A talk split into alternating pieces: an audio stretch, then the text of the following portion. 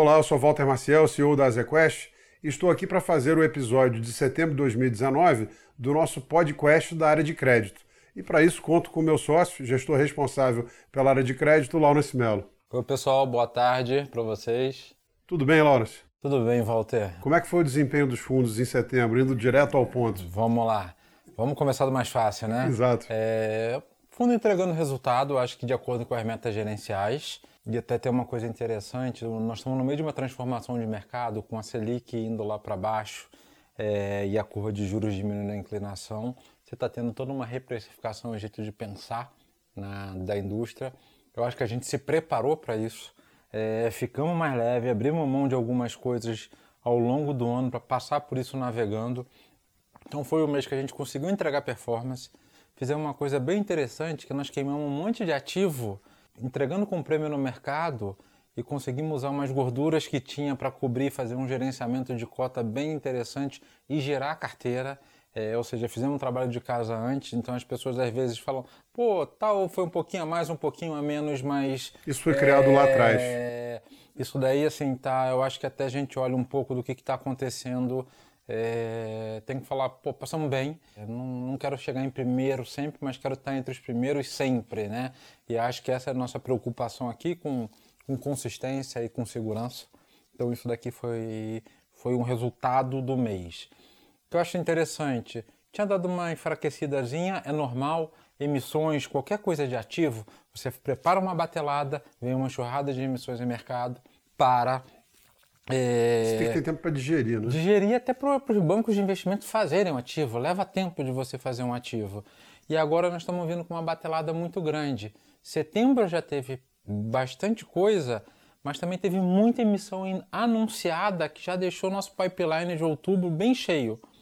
Que eu acho interessante, que está todo mundo falando de crédito privado, crédito privado e crédito privado está é, tá realmente ganhando uma atração que mercado secundário já era profundo, na minha opinião, há muitos anos, mas hoje em dia talvez seja mais noticiado só. É, novos setores, empresas brasileiras muito relevantes que só acessavam o mercado offshore porque falavam que, é, que não tinha profundidade nem preço no Brasil, hoje em dia elas vêm e prazo. É, elas acessam com prazo muito longo, preço mais barato que lá fora e com uma profundidade que às vezes elas se surpreendem. A única história que eu não gosto disso é do preço muito mais barato lá de fora, porque elas estão inclusive fazendo arbitragem. Né? Então é um pouco do. Você negocia com uma taxa lá fora e aqui dentro com algum deságio.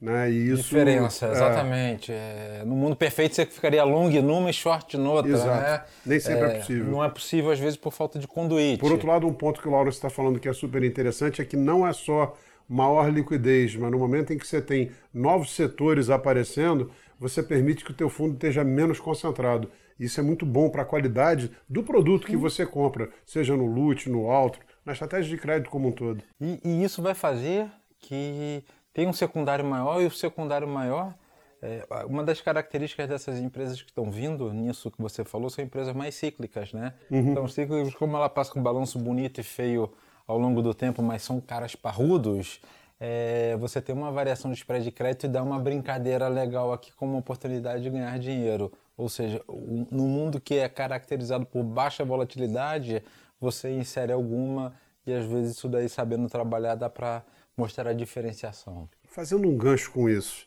é, e você mencionou, é, e é o assunto, acho que permeia todos os podcasts que a gente está fazendo das diferentes estratégias. É, os juros é, foram reduzidos novamente pelo Banco Central, mas mais do que isso, a nossa leitura é de uh, um wording, de um comunicado que está sinalizando que eles vão cair bem mais. Nossa aposta é até 4,5%. É, como que os fundos de crédito uh, podem crescer? Como que a gente pode ter maior capacidade para frente? Qual o vetor de crescimento da tua estratégia? Tem vários caminhos. Todos têm pertinência quando bem montados. O que a gente está escolhendo aqui no primeiro momento, e não estou excluindo os demais, é ir para o mercado externo. Ah, porque o mercado está pronto, maduro, é um mercado muito grande, é, e ele é muito grande assim, número de participantes, volume, liquidez de empresas emissoras. é, e com instrumentos, maior inclusive em quantidade de instrumentos e estratégias que você pode fazer. Você consegue trazer é, resultado para o fundo. Então a gente está indo para um caminho inicial de operar as empresas brasileiras é, lá fora. Já são é, conhecidas, né? Já são conhecidas, já está já, tá no dever de casa. Então é só um consegue... título offshore de um participante local que você conhece. É dominar como funcionam os produtos, as curvas, as dinâmicas de cada mercado, isolar os riscos e, e operar o que a gente opera, que é crédito, né? E ganhar dinheiro via spread de crédito, imunizando todos os outros riscos e redeando. Isso gera oportunidade. E eu acho que depois você vai montando equipe, trazendo gente, que é nosso objetivo, e gente parruda, e a gente precisa disso, para fazer um pouquinho de Latam, faz um pouquinho de outros mercados que sejam bem maduros, tenham liquidez, tem um vetor de crescimento bem interessante aí fora e a gente consegue fazer isso é, trazendo um belo mix que é um mercado, é, um risco de crédito conservador ainda ou muito bem controlado com uma rentabilidade vis-à-vis -vis a esse risco de crédito mais do que é, boa, muito boa até eu diria. Então acho que é uma aposta que a gente está fazendo que ela é mais rápida da gente colocar e é claro que tem outras coisinhas que a gente vai guardar na manga um pouquinho, senão gasta tudo num, num podcast não, só. É, não vai contar tudo não, de uma vez. Dá. Lembrando que é, o investimento permanente na nossa equipe de profissionais é um compromisso da ZQuest, assim como disponibilizar nos nossos fundos é, os melhores ativos. Portanto, a gente vai estar sempre buscando novas capacidades, desde que mantendo a nossa filosofia e processo de investimentos. Falando nisso, Lawrence, muita gente me pergunta: gostaram muito do podcast? A gente tem tido aí um feedback bacana. Quando você ouviu o podcast aqui de, de crédito, não precisa mais ler a carta? É a mesma coisa? Como é que é? Não são excludentes, não, tá? É, eu acho que aqui é para a gente ser rápido, dar só um panorama e a pessoa fala assim: escutei, tem alguma informação. Lá é pro, pro distribuidor, pro cotista, é, pro, pro comercial que vende nossos fundos, ter um conhecimento um pouco mais profundo de como a gente pensa, como a gente aborda determinados assuntos e ter até a técnica, um pouco mesmo de, de teoria por trás do crédito.